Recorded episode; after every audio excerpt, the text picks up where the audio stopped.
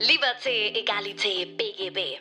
Der Podcast für Jurastudenten und Rechtsreferendare, welcher einen Einblick in die Praxis schafft und dir hilft, über den Tellerrand hinauszusehen. Und hier ist dein Host, Moritz Mümmler.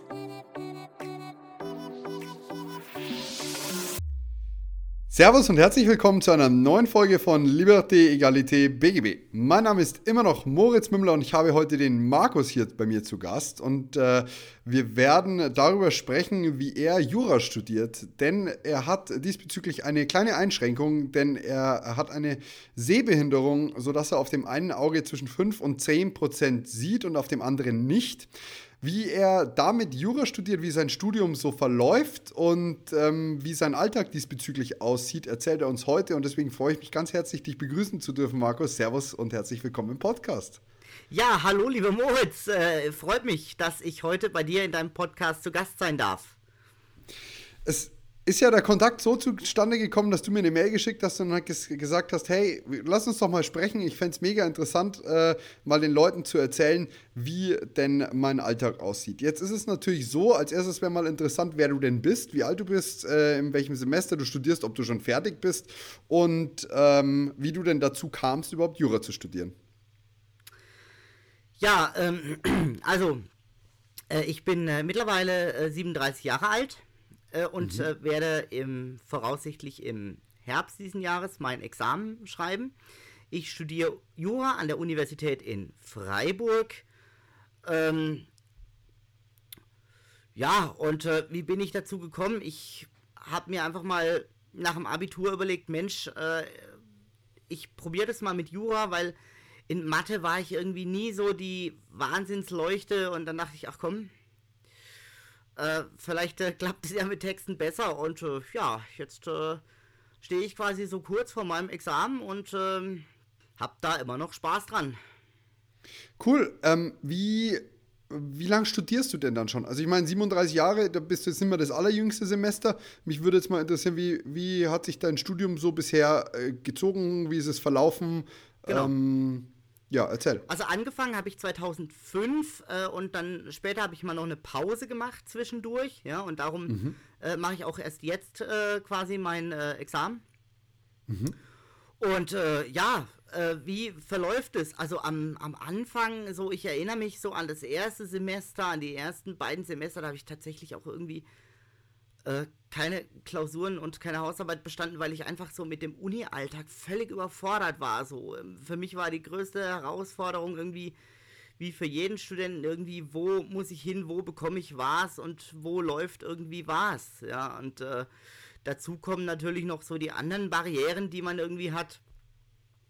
Äh, sei es jetzt irgendwie, wie komme ich denn überhaupt von A nach B? Jemand, der normal sieht, der läuft einfach mal irgendwie drauf los, ja, und sieht dann, ah, okay, da vorne ist irgendwie eine Ampel. Ja, in 10 Meter Entfernung sehe ich halt die Ampel nicht. Und dann muss ich erstmal gucken, ja Mensch, wo ist denn hier zum Beispiel irgendwo ein Fußgängerüberweg? Oder wo ist denn hier überhaupt äh, die Tür? Welche der fünf nebeneinander liegenden Scheiben quasi an einer Hausfassade äh, ist jetzt denn hier die, die Tür, ja, und äh, irgendwie mhm. nicht das Schaufenster.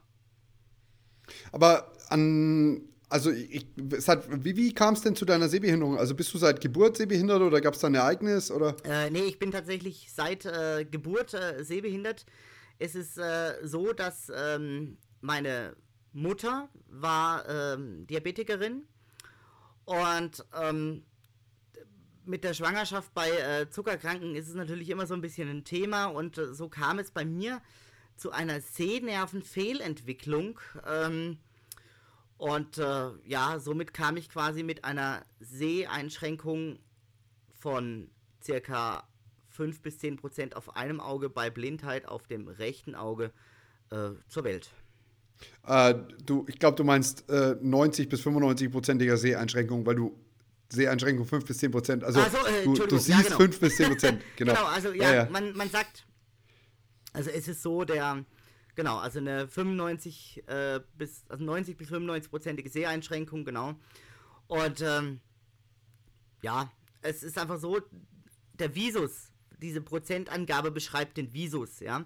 Also du kannst dir das ungefähr so vorstellen, stell dir ein Straßenschild vor, das ist ungefähr 10 Meter weg von dir, ja. Mhm. Und so scharf wie du das auf 10 Meter Entfernung siehst, sehe ich es auf 1 Meter. Ja. So kann man das ungefähr mit jetzt dieser 10% äh, Zahl mal beschreiben. Jetzt hast du beschrieben, du hast praktisch die Probleme schon am Campus, dich überhaupt zurechtzufinden. Ähm, jetzt gehe ich aber davon aus, dass das ja praktisch normale äh, Alltagssituationen für dich sind, dass du ähm, einfach Probleme hast mit der Orientierung, weil du eben weniger siehst. Äh, sprich, die Problematik am Campus ist dann wohl eher, dass es einfach viel um Schilder geht, wo musst du hin, in welche Richtung. Äh, du, du tust dich schwer, was die Karte angeht oder ähnliches, weil also das Problem, dass du einen Fußgängerüberweg nicht siehst, das hast du ja nicht nur an der Uni, schätze ich jetzt mal schwer. Nein, nein, also ähm, das Problem an der Uni ist hauptsächlich das, dass man halt natürlich, sag ich jetzt mal, sich äh, in den Räumlichkeiten auch der Uni irgendwie zurechtfinden muss, inmitten dieser riesen Menschenmassen einfach. Mhm. Ja. Wenn zum Beispiel du gehst in eine Vorlesung, ja, und dann strömen da die Leute rein und strömen irgendwie raus und pff, du äh, musst dann quasi gucken, dass du die Leute irgendwie nicht umrennst, musst dich entsprechend kennzeichnen. Oder zum Beispiel jeder, der in eine Vorlesung geht, der läuft in den Hörsaal rein und sieht so die Leute und äh, sagt, ach Mensch, äh, da drüben äh, sitzt der Moritz, äh, mein Kommilitone, ich setz mich mal zu dem, ja? Ja. Und äh, ja, wenn jetzt ich in den Vorlesungssaal laufe und äh, der Moritz sitzt halt da, wenn der Moritz dann nicht sagt, Mensch, Markus, hier bin ich, ja, dann sehe ich dich halt nicht, ja. Das heißt, ich, wenn ich mich mit meinen Kommilitonen zusammen irgendwie in den Hörsaal setzen möchte, dann äh, muss ich einfach mich vorher irgendwo mit denen verabreden. Ja. Verstehe ich. Ist so ein, also jetzt, das ist natürlich ganz überspitzt, aber wahrscheinlich so ein bisschen wie wenn man äh, eine Viertelstunde zu spät in die Vorlesung kommt und alles ist voll, muss man auch erstmal schauen, wo kriegt man Platz. Also, ja. Ich weiß, nicht, ob man, ich weiß nicht, ob man das vergleichen kann, aber die Situation war für mich immer die schrecklichste, wo ich mir dann auch praktisch vorher mit den Leuten ausgemacht habe, hey, ich möchte gerne einen Platz haben. Du musst mir aber vorher sagen, wo du sitzt, weil sonst sehe ich dich aufgrund von 600 Leuten nicht. Nur, dass, also ich, in der, in der Gefahr, dass ich dir da jetzt zu nahe trete, aber für mich ist das eine Situation, die ich mir ähnlich vorstellen kann. Du siehst halt sehr, sehr wenig und nicht weit und ich sehe halt, wenn ich zu spät komme, 600 Köpfe und kann nicht den einen ausmachen. Ja gut, also ob da 600 drin sitzen oder zwei, ähm, ich sehe dann zwar zum Beispiel, wenn jetzt, nehmen wir ein ganz krasses Beispiel und sagen, es sind 600 Leute umfassender Hörsaal, äh, beziehungsweise 600 Plätze, so muss man sagen. Äh, und da sitzen zwei Leute drin, ja. Äh, dann sehe ich auf 10 oder 5 Meter Entfernung nicht mal unbedingt, ob das jetzt mhm. der du bist, der da sitzt, ja. Ähm, ja. Ja. Verstehe ich. Ähm, jetzt jetzt würde es mich natürlich interessieren, inwieweit das eine Überwindung für dich war. Ich, ich meine, ich, ich, wir kennen uns jetzt nicht, ich kann nicht deine, dein, deine Person an sich einschätzen. War das eine Überwindung, praktisch diesen, ähm, ja, diesen ungewohnten Bereich zu betreten, der Uni und alles drum und dran? Also ich sag mal so, grundsätzlich bin ich froh, dass ich das Glück habe, studieren zu können. Ich finde, das ist ein absolutes Privileg, wenn man sagen kann, hey, ich darf irgendwie studieren und darf mich weiterbilden, darf mich ausbilden und ich darf lernen. Sowas finde ich geil. Mhm. Ja. Das ist eine geile Eigenschaft oder ist eine geile Einstellung dazu. Absolut. Und ich finde, egal ob Behinderung oder Nichtbehinderung, ja, jeder Mensch sollte einfach das Maximale aus sich irgendwie herausholen, ja. Und da ist es eigentlich scheißegal, ob du eine Behinderung hast oder nicht, ja. Weil ob du jetzt schlecht siehst oder ob du eine krumme Nase hast, ja, beides ist irgendwie scheiße. Und da, damit muss man einfach dealen, ja. also, ganz ehrlich. Entschuldigung, aber der war wirklich gut. ja, klar. Ich habe mir die krumme Nase dazu vorgestellt. Vielen Dank, das war gut. Ja.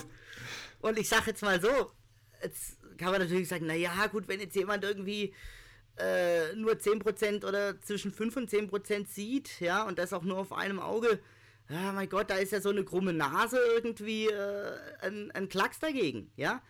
Äh, aber andererseits sage ich, hey, ich sehe schlecht, aber irgendwie ich kann laufen, ja. Oder Ja, ja, klar. wir wieder zu dem Typen Also- zurück, der irgendwie diese krumme Nase hat, ja.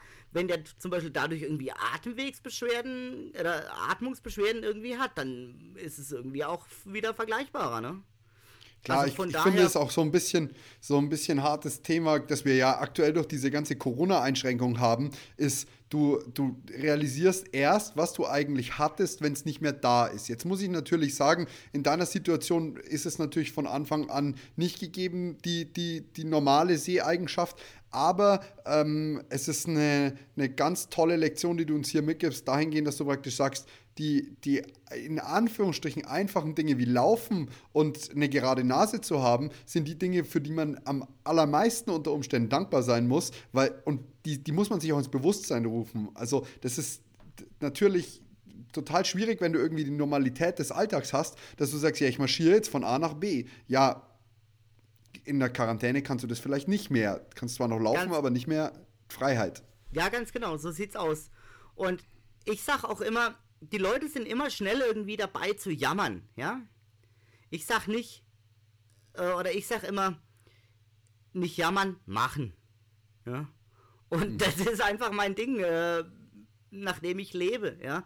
Und äh, mit dem ich, so gehe ich mit allem irgendwie um, ja? Und nur weil ich jetzt sage, ich habe eine Sehbehinderung, heißt es nicht, dass ich jetzt irgendwas nicht machen soll oder nicht machen kann, ja?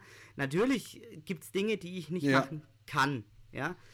Aber dann muss ich mir halt einen anderen Weg überlegen. Also ganz einfaches Beispiel, ich kann halt nicht Auto fahren. Ja, das geht einfach nicht. Also Ja. ich wollte selber mit mir nicht Auto fahren und äh, andere Leute wollten auch nicht mit mir Auto fahren, ja. Und äh, von daher, äh, aber ich komme trotzdem irgendwie von A nach B, dann muss man sich irgendwie mit seinen Freunden irgendwie so arrangieren, dass sie sich zum Beispiel abholen.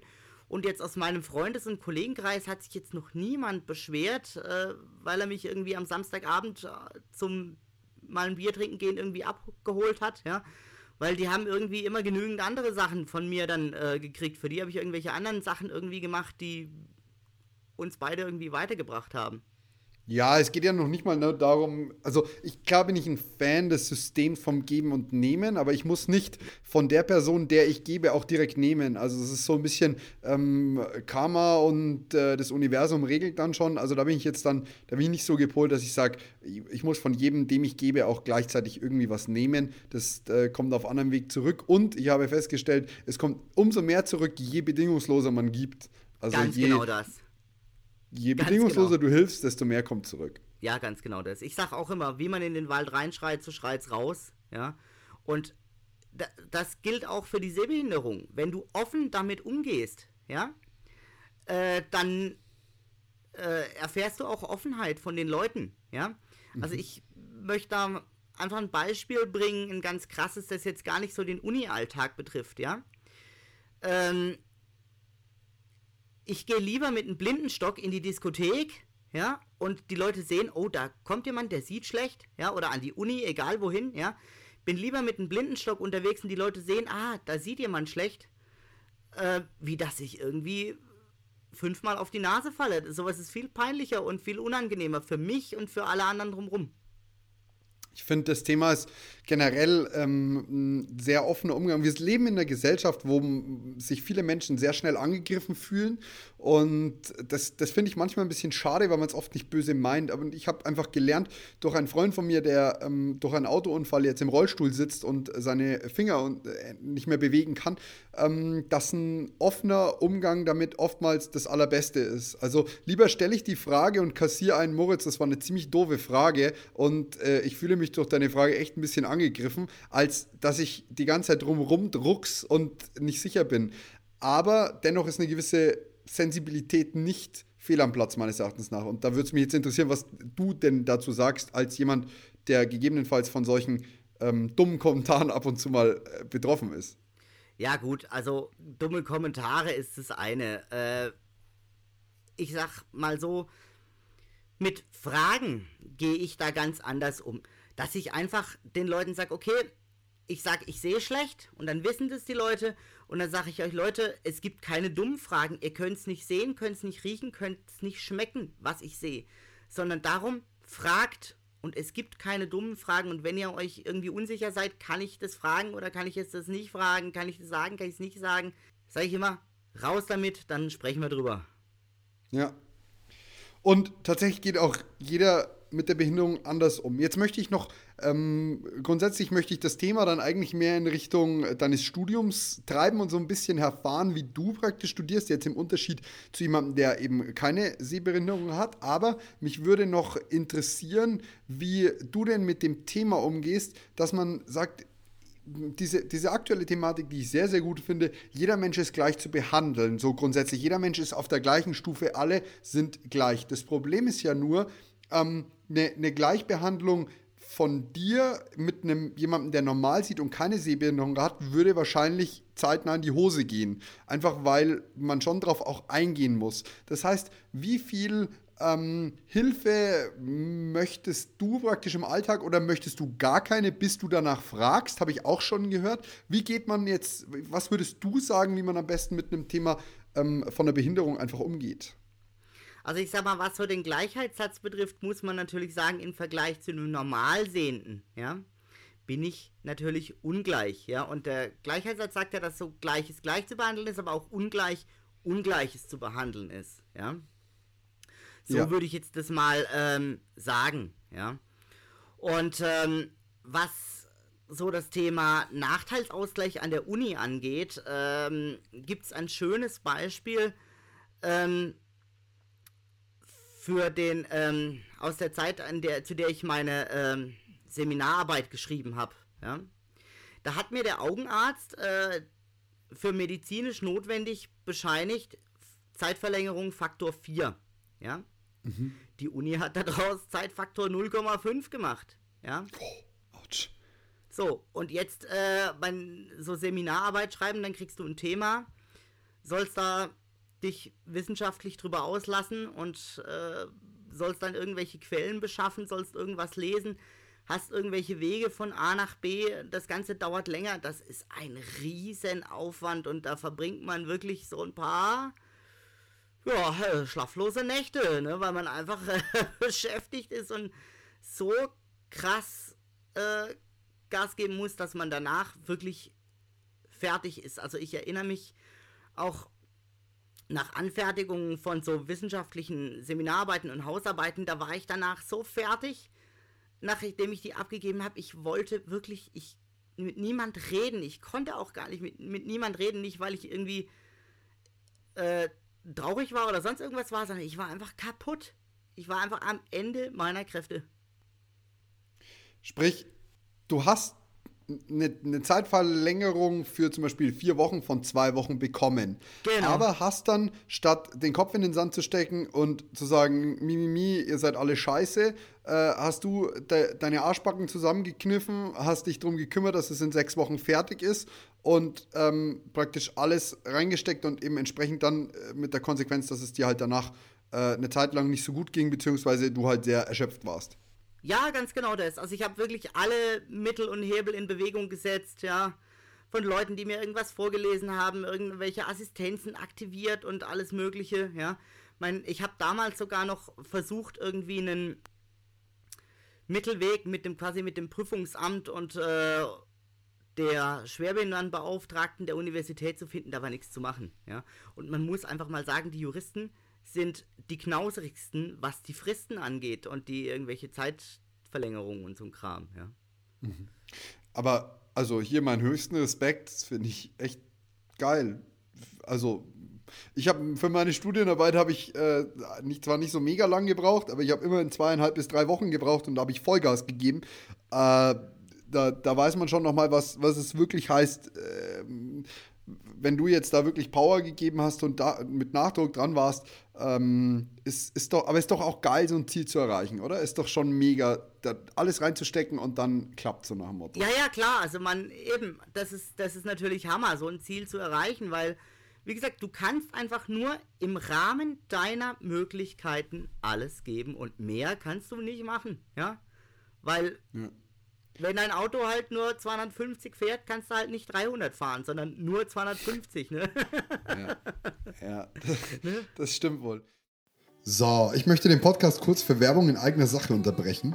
Um diesen Podcast am Leben zu halten, ist die Unterstützung von The Loyal One, der Tasche für deinen Schönfelder und deinen Sartorius in den verschiedensten Farben, absolut nötig. Die Tasche ist nicht nur elegant, nützlich und absolut hochwertig, sondern sie ist auch der perfekte Begleiter durch dein Studium, Referendariat oder das Praktikum.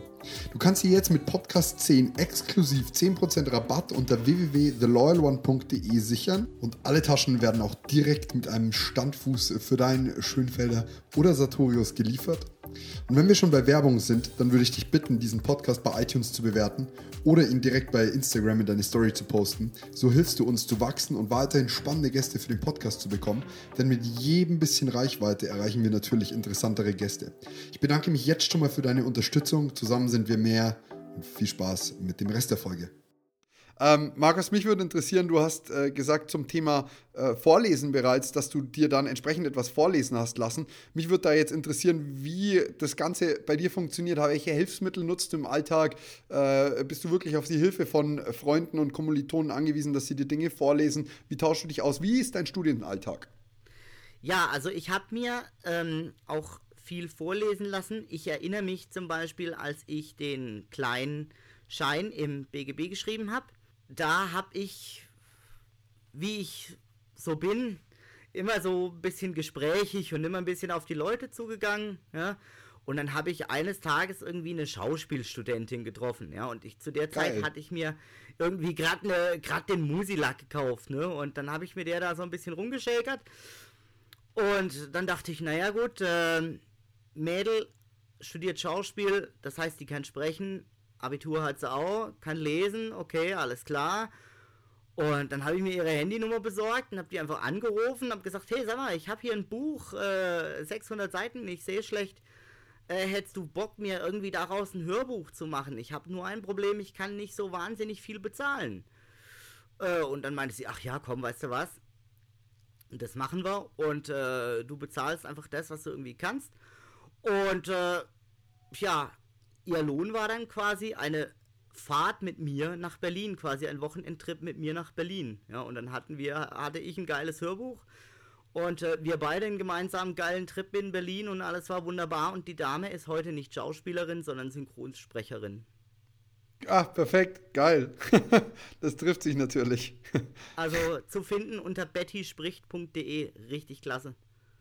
Cool. Ja, so ist es, so, so kreuzen sich die Wege. Aber ich kann mir vorstellen, dass du nicht jeden Tag jemanden findest, der Bock hat, dir ein 600 Seiten Hörbuch äh, zu, äh, einzusprechen. So wie, wie machst du es, wenn du jetzt keine Hilfe hast oder bekommst direkt? Also ich sag mal so, mittlerweile äh, ist es auch so, beziehungsweise man muss sagen, ähm, ja, äh, neben den, also die, das, was ich mir so vorlesen habe lassen, ist eigentlich so eher der geringere Teil, ja.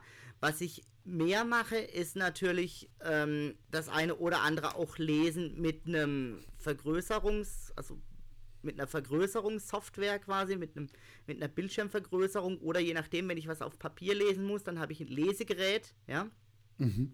wo ich das Buch praktisch drunter lege und das dann groß mache, ja, und das Buch dann praktisch wie ein Präparat unter einem Mikroskop quasi hin und her schiebe, ja.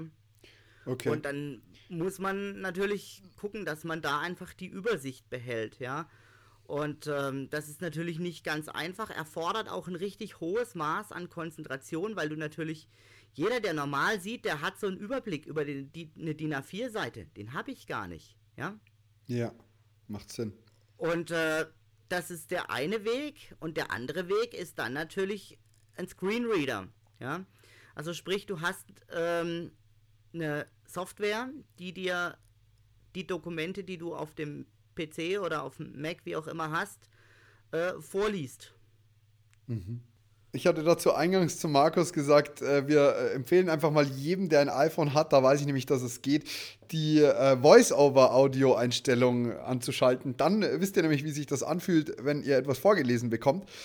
Äh, er hat gesagt, mach das bloß nicht und da hat er nicht ganz unrecht, weil man muss alles zweimal antippen, meines Wissens nach, und äh, man bekommt es gar nicht mehr richtig auf die Reihe, das auszuschalten. Wenn man sich daran gewöhnt hat, glaube ich, ist es ganz cool, oder Markus?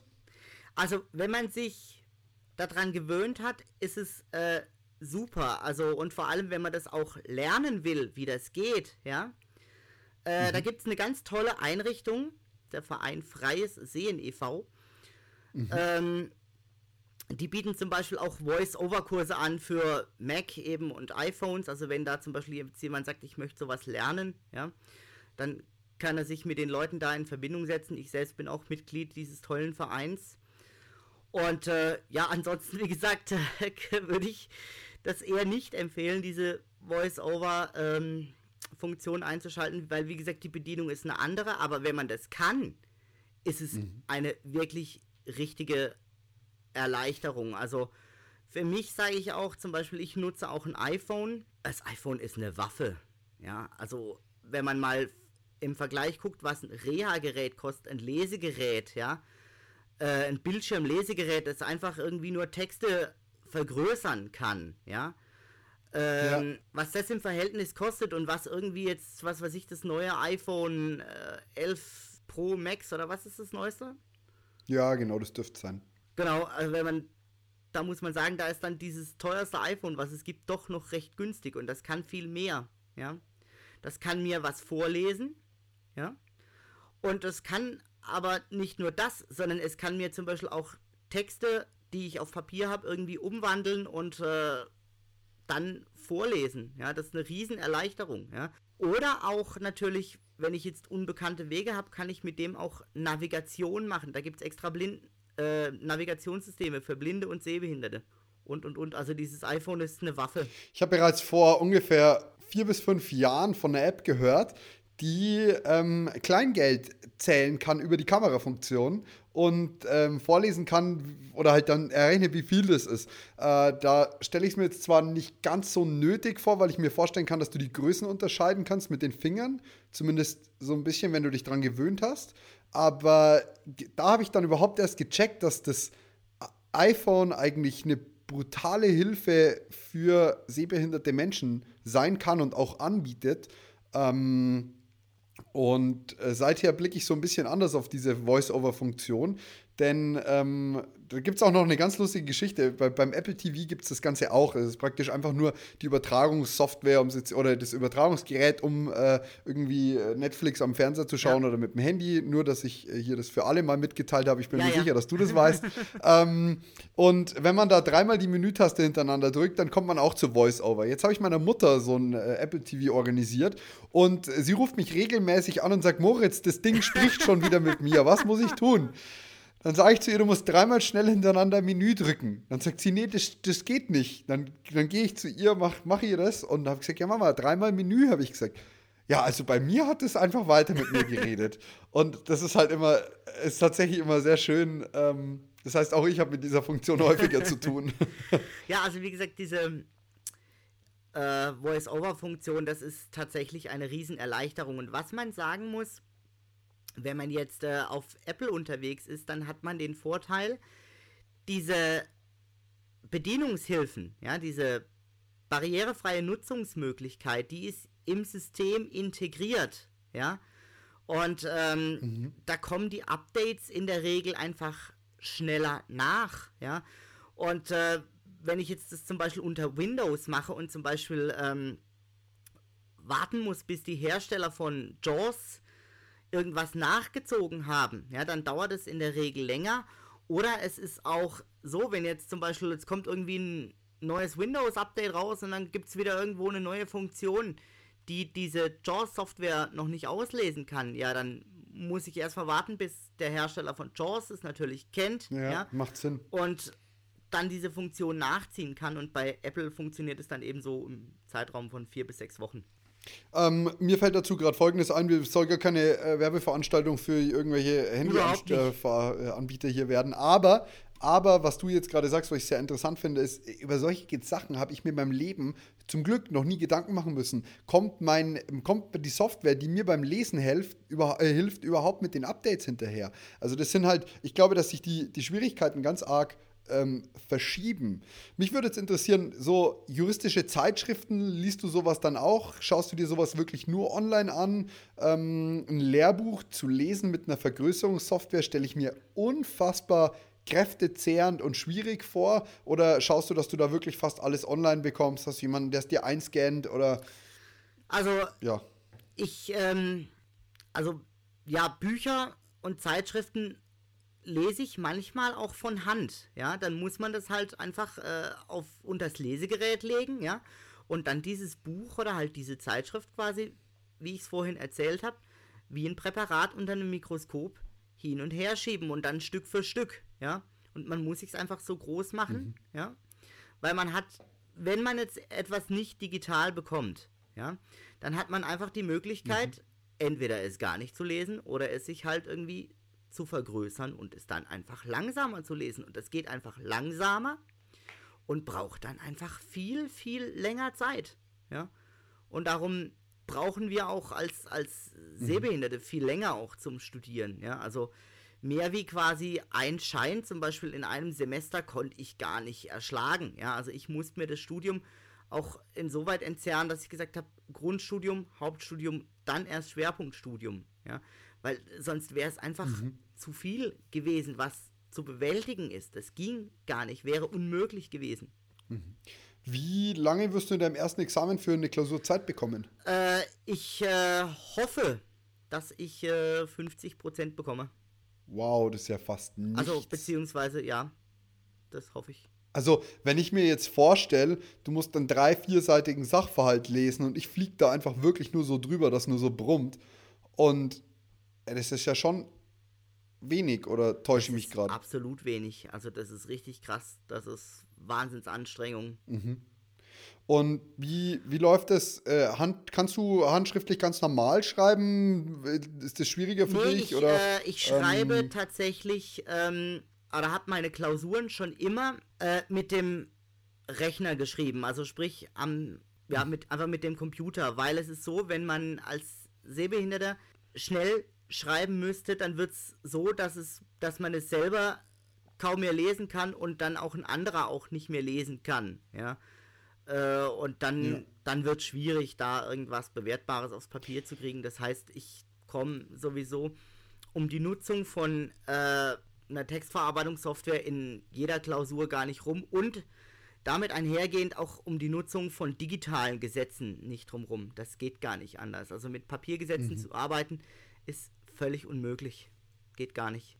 Heißt, also wie darf ich mir dein, wie darf ich mir dein erstes Staatsexamen vorstellen, wenn es kommt? Sitzt du mit Kopfhörern vor einem Computer oder hast du, hast du ein extra Schreibsoftwareprogramm, hast du ein Gesetzestextprogramm? Weil ich, ich kann, ehrlich gesagt, habe ich keinerlei Vorstellung, wie, wie du jetzt dein Examen schreibst. Ja, ähm, das äh, wird jetzt eine ganz spannende Geschichte, ähm, weil wir haben momentan, also ich muss digitale Gesetze nutzen ähm, und die müssen auch auslesbar sein von dieser Bildschirm-Auslesesoftware, äh, also quasi von diesem Screenreader. Ja, weil äh, ja. ich muss quasi mir auch immer wieder Dinge vorlesen lassen. Ja, das geht gar nicht anders, weil sonst mhm.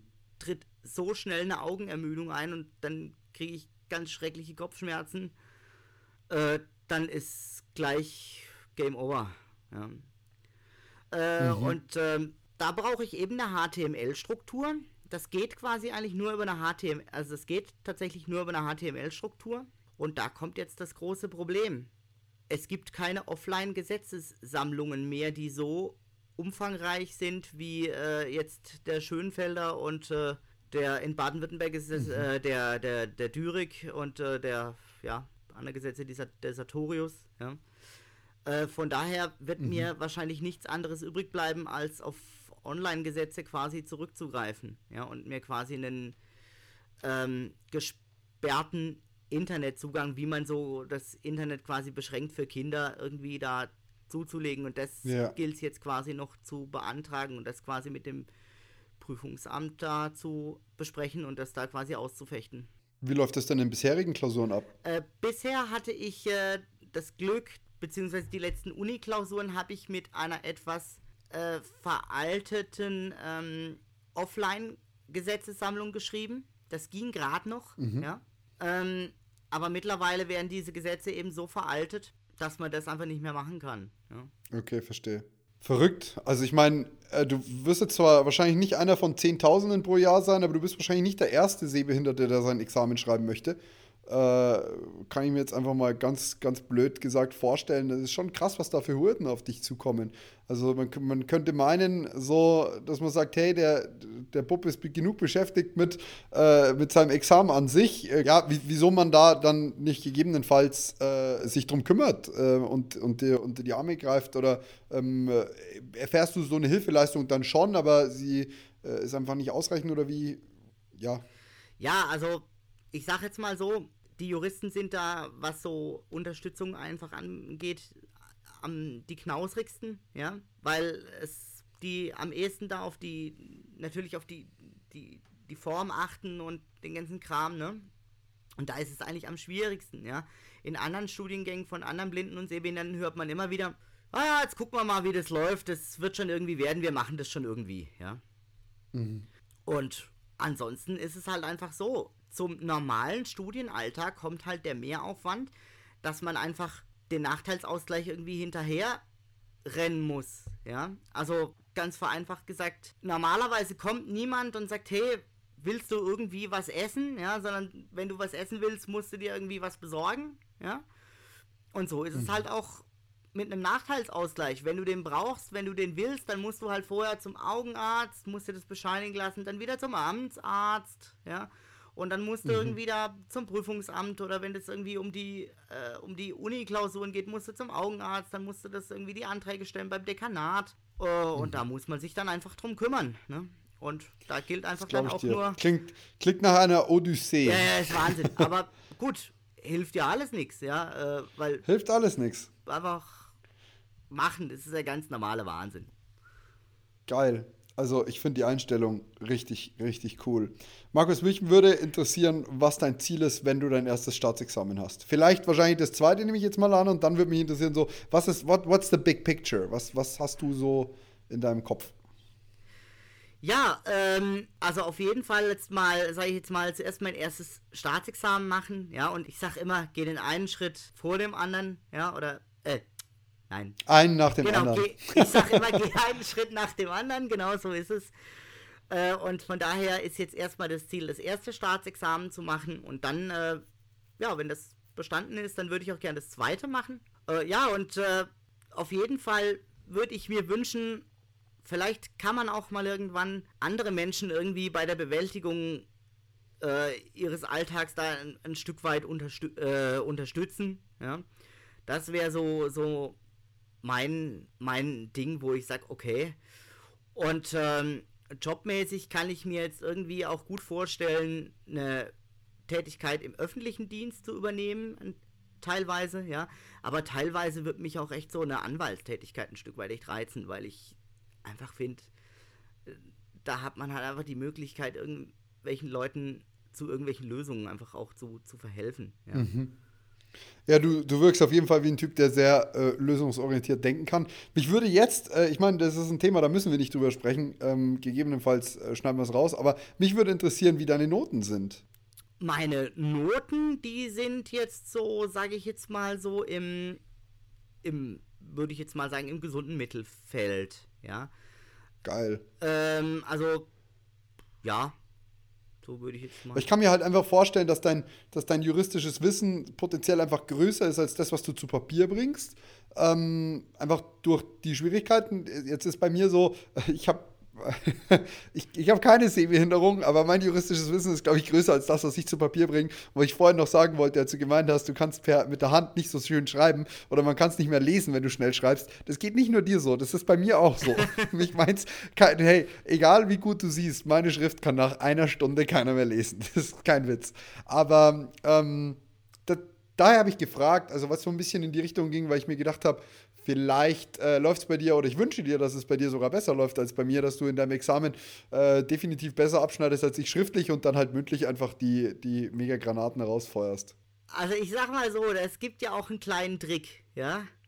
Und der ist einfach die Methodik sauber anwenden, ja, Gesetz sauber lesen, Sachverhalt kennen und wenn man das macht, ja, das Gesetz sauber anwenden, ja, äh, und man jetzt nicht irgendwie nur darauf achtet, dass man sagt, man muss jetzt irgendwelche äh, Streitstände ganz genau auswendig können oder die herbeten können. Viel wichtiger ist, den Sachverhalt sauber vertretbar lösen und lieber einen Aufsatz weniger lesen, mehr versuchen zu verstehen, worum geht's. Und das ist eigentlich der Trick, wie man sich das Ganze auch ein bisschen eindampfen kann, so dass es dann irgendwie erträglich wird, ja. Mega, mega cool. Markus, ich bedanke mich ganz, ganz, ganz herzlich äh, bei dir für den Einblick in deinen äh, studentischen, juristischen Alltag. Ich wünsche dir alles, alles, alles Gute für dein Examen. Und äh, sollte hier jemand zuhören, der an einer Uni arbeitet, äh, schickt mal ein bisschen äh, Dampfrichtung, äh, Unterstützung von Menschen mit einer Behinderung, sei es jetzt äh, beim generell beim Schreiben oder beim, beim Lesen. Ich finde, es kann nicht angehen, dass du vom Arzt bescheinigt bekommst, vierfache äh, Schreibzeit für deine Seminararbeit und bekommst 0,5. Also, das finde ich tatsächlich sehr wenig. Und daher vielen, vielen Dank an dich, Markus, für deine Zeit. Ja, auch dir, lieber Moritz, ganz, ganz herzlichen Dank. Und bevor wir jetzt diesen Podcast schließen, möchte ich noch eine Sache auch loswerden. Ja, sollte ja jetzt jemand diesen Podcast hören, der schlecht sieht oder auch gar jemand kennt, der schlecht sieht und irgendwie einen Zugang braucht zu irgendeinem Netzwerk oder auch mal irgendeine Frage hat, ja, äh, ich hau jetzt einfach mal noch meine E-Mail-Adresse raus und ich sage einfach, Leute, wenn ihr da irgendwie einen Zugang braucht zu einem Netzwerk, ihr könnt mich auch ganz persönlich anschreiben. Ich kenne ganz viele Sehbehinderten- und Blindennetzwerke. Ja, und ähm, setze mich da auch gern dafür ein. Und da kann mir jeder an youtube.rechtssalat.de eine E-Mail schreiben. Das ist auch mein Jura-YouTube-Kanal, den ich zum Spaß nebenher betreibe. Und ähm, ja, wie gesagt, wenn da jemand irgendwie mal Bedarf hat, darf er sich da gerne auch an mich wenden. Da äh, stehe ich dann auch persönlich für ein. Ja, und Geil. dann sage ich dir ganz, ganz herzlichen Dank für diesen super coolen Podcast. Hat mir mega viel Spaß gemacht. Und ich wünsche auch dir für das zweite Examen alles, alles erdenklich Gute. Und äh, wünsche dir auch weiterhin viel Spaß beim Podcasten. Und äh, einfach auch dir alles, alles Gute. Vielen, vielen Dank, Markus. Ich äh, hau deine E-Mail-Adresse auch in die Show Notes. Mach's gut und bis dann. Ciao, ciao. Dankeschön. Ciao.